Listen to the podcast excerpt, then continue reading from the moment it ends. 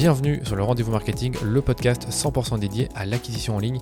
Quel que soit votre levier payant ou organique, vous trouverez sur ce podcast des astuces, des bonnes pratiques et des stratégies payantes appliquées par des experts et des marques e-commerce à succès comme Merci Andy, 900care, Spring et bien d'autres.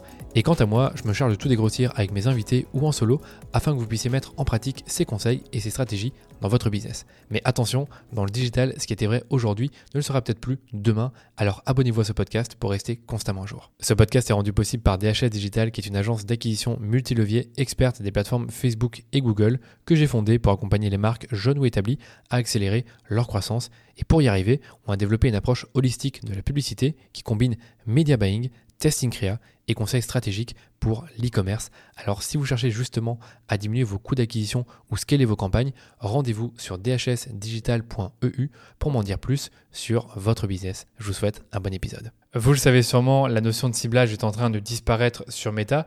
On a des audiences de plus en plus larges, on a moins d'intérêt à targeter, le targeting de manière générale est moins précis qu'auparavant. Et je vous avez aussi remarqué, Meta met en avant toute une série de conseils et de fonctionnalités qui poussent les annonceurs à adopter un ciblage large dans leur campagne. Donc tout d'abord, on a le broad targeting que Facebook conseille depuis plusieurs années qui consiste à ne pas cibler du tout dans vos campagnes. Vous allez juste mettre un pays, une tranche d'âge, le sexe et euh, c'est suffisant. On a également les fonctionnalités de Advantage Audience similaire et Advantage Audience personnalisée qui sont des fonctionnalités qui vont en fait élargir vos audiences quand Facebook pense que ça peut améliorer vos performances. Donc des audiences à la fois similaires, donc des gens qui ressemblent à vos clients, et des audiences personnalisées qui sont des audiences qui vous appartiennent, c'est-à-dire les personnes qui vous connaissent, qui ont déjà visité votre site ou qui ont déjà par exemple interagi avec vos pages. Donc naturellement, ces audiences-là, avec des options qui sont soit cochées par défaut ou soit que, que Facebook en fait vous propose de cocher, eh bien il élargit votre ciblage et je n'oublie pas les euh, options de Advantage Detailed Targeting qui, euh, là à nouveau, c'est quand vous ciblez par intérêt, eh bien Facebook peut aller au-delà de vos critères d'intérêt pour, euh, encore une fois, améliorer potentiellement vos performances. Et enfin, on a les options qui sont arrivées l'année dernière et cette année, donc Advantage Plus Shopping et Advantage Plus Audience. Donc Advantage Plus Shopping, c'est une campagne sans ciblage, où là, cette fois-ci, on ne met que les pays et on laisse Facebook gérer euh, la diffusion de ma publicité. Donc la publicité est le levier principal pour optimiser la campagne. Et Advantage Plus Audience qui est encore un peu différent. J'avoue que c'est une nouvelle fonctionnalité que je ne connais pas encore très bien. Mais en gros, euh, vous laissez Facebook faire son travail et vous pouvez éventuellement le guider en lui donnant une tranche d'âge ou éventuellement euh, une autre audience similaire ou par intérêt. Donc c'est un peu entre Advantage audience similaire, euh, Advantage GT targeting et Advantage plus shopping, c'est un peu spécifique comme, euh, comme nouveau targeting. Et je ne doute pas que euh, d'ici quelques mois ou quelques années, Facebook va encore simplifier ses options de targeting pour vraiment nous, nous, obliger en quelque sorte à lui laisser la main sur le ciblage. Mais en tout cas, tout ça, ça veut dire que ce n'est plus au travers des intérêts que vous allez cibler sur Facebook et Instagram, mais aussi à travers la créa. Et c'est bah, tout le sujet de ce podcast. Par exemple, si je cible des jeunes mamans de 35 ans, eh bien, je peux faire en sorte d'adapter la copie de ma publicité et mon créatif pour parler spécifiquement à ces personnes, donc dans ce cas-là, les, les jeunes mamans, afin qu'elles se reconnaissent. Et comme ces personnes vont se reconnaître, elles vont plus facilement cliquer sur mes publicités et éventuellement convertir. Meta va recevoir cette information et ainsi diffuser mes publicités vers des personnes qui ont un profil, c'est-à-dire sociodémographique et comportemental, qui est similaire à l'audience qui répond le mieux à mes publicités. Donc ça, c'était vraiment l'explication un peu technique pour vous démontrer qu'aujourd'hui, c'est de plus en plus avec la créa qu'on va cibler sur Facebook et Instagram. Et pour cibler avec vos créas, eh bien, je vous propose quatre stratégies. Et la première stratégie, c'est d'adresser votre publicité à un seul persona. Vous connaissez sûrement l'adage quand on cible tout le monde, on ne cible personne. C'est pourquoi lorsque vous développez une nouvelle publicité, vous devez l'adresser à un seul persona, même si d'autres personnes pourraient être concernées. Et étant donné que le ciblage est de plus en plus large sur Facebook, c'est la publicité qui va cibler l'utilisateur, comme je vous disais. Il faut donc que celui-ci se sente concerné lorsqu'il tombe sur votre publicité. Et une façon d'attirer l'attention de votre persona, c'est tout simplement de l'appeler dans votre publicité. Cela peut être dans le hook ou dans le visuel lui-même, donc euh, que ce soit le, texte qu'il peut y avoir sur le visuel ou même la photo. Donc si par exemple je cible des entrepreneurs, bah, je pourrais mettre, je ne sais pas, sur mon visuel, pour les personnes toujours occupées, et là, parler de mon produit. Ou alors je pourrais également montrer ben, une personne qui travaille sur un ordinateur, qui a un, costard, qui a son téléphone, etc. Pour montrer encore une fois que je m'adresse à des personnes occupées et qui ont potentiellement un profil euh, d'entrepreneur. Admettons également que je cite des personnes qui ont euh, plus de 50 ans et que je vends euh, du collagène pour, euh, pour leur permettre d'avoir une meilleure élasticité de leur peau. Eh bien, dans ce cas-là, bah, j'aurai dans ma créa une personne bah, qui est en train de s'appliquer, ça peut être une crème ou qui peut prendre des gélules de collagène pour avoir une peau qui est plus élastique. Et donc, on montre cette personne bah, qui, a, qui a plus de 50 ans sur le coup afin que d'autres personnes de cette tranche d'âge se retrouvent. Idem, si je cible des mamans, bah, je vais peut-être montrer dans ma publicité une personne avec euh, un enfant. et il faut savoir que Meta va lire les descriptions de vos publicités pour affiner la diffusion de vos pubs. Donc, c'est-à-dire que quand vous allez, je ne sais pas, dans votre publicité, dans, le copy, euh, parler de jeunes mamans, eh ben, Facebook en fait peut utiliser cette information pour affiner votre ciblage. Donc ne négligez pas en fait les textes que vous allez utiliser dans vos publicités et également dans vos créas, parce que je suis quasiment certain également que Facebook sait lire très très bien le texte de vos créas. Deuxième stratégie, c'est de montrer le bon profil démographique dans votre créa publicitaire. Donc j'en ai un tout petit peu parlé, mais si je reprends l'exemple euh, d'un complément alimentaire à base de collagène, si je vise les femmes de plus de 35 ans qui veulent une peau plus élastique et éviter d'avoir des rides, eh bien ce qui serait très bête de faire, c'est de faire un UGC avec un homme de 30 ans qui me dit que le collagène c'est génial.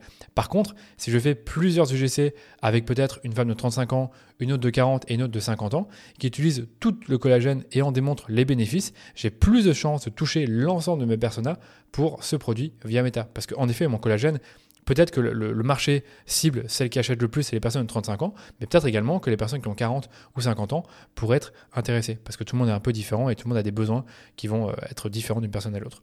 Donc c'est une technique assez simple, mais à laquelle peu de marques pensent à la base. Et il ne faut pas oublier que le simple fait de voir quelqu'un qui nous ressemble, du point de vue euh, vraiment démographique, attire à la fois notre attention et notre curiosité. La troisième stratégie, c'est d'évoquer un problème. Donc pour que votre personnage se sente concerné et surtout intéressé lorsqu'il lit votre publicité, vous devez évoquer chez lui l'existence d'un problème dur, donc douloureux, urgent et reconnu. Donc je vais vous redonner un exemple, cette fois-ci avec des problèmes d'articulation par exemple, si je démarre ma publicité avec l'accroche Vous souffrez de tendinite à répétition et de douleurs articulaires modérées, eh bien, en ayant cette simple question, je vais automatiquement cibler tous les potentiels clients qui bah, se reconnaîtront en lisant ma publicité parce qu'ils souffrent de ce problème. Et en plus, ces personnes supposeront que j'ai la solution à leur problème.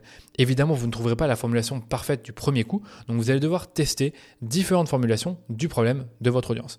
Donc si je reprends l'exemple bah, des, des, douleurs articulaires, je pourrais justement parler de tendinite à répétition ou de douleurs articulaires afin de voir laquelle de ces tournures fonctionne le mieux. Donc pour ça, j'ai besoin de le tester, d'avoir une campagne de test ou également ou éventuellement pardon, une audience où je vais tester mes différents visuels et mes différents hooks afin de voir ceux avec lesquels mon audience répond le mieux.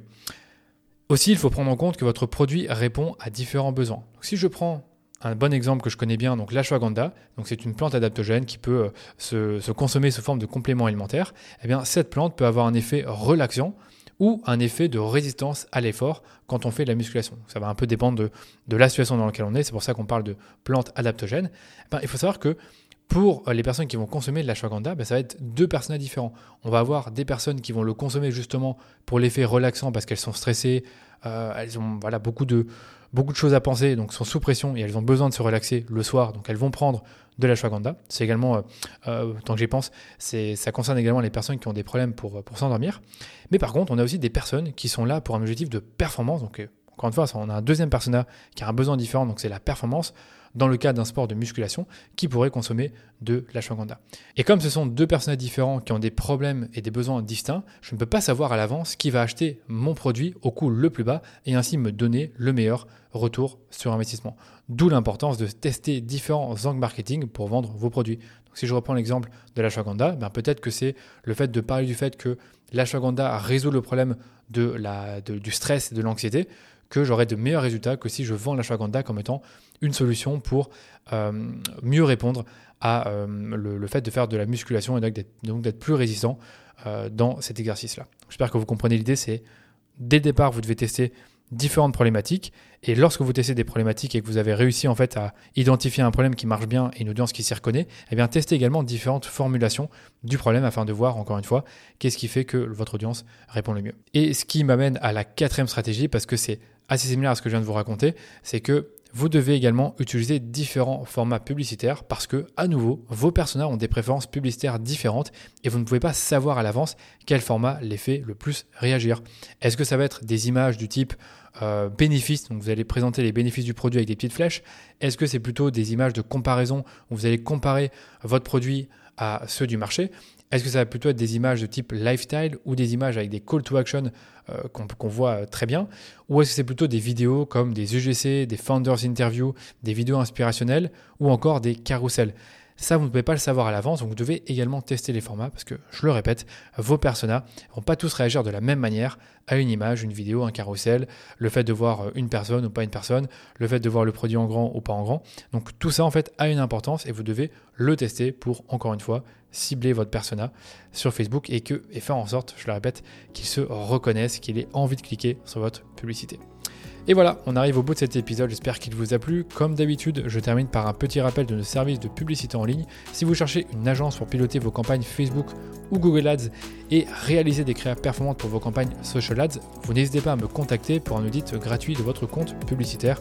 Dans cet audit, on analyse minutieusement votre compte publicitaire sur base de 10 critères afin de déceler des opportunités de croissance sur vos campagnes. Et comme je vous disais, c'est gratuit. Donc si ça vous intéresse, rendez-vous simplement sur dhsdigital.eu/audit pour m'en dire sur vous ou vous pouvez me contacter directement sur LinkedIn.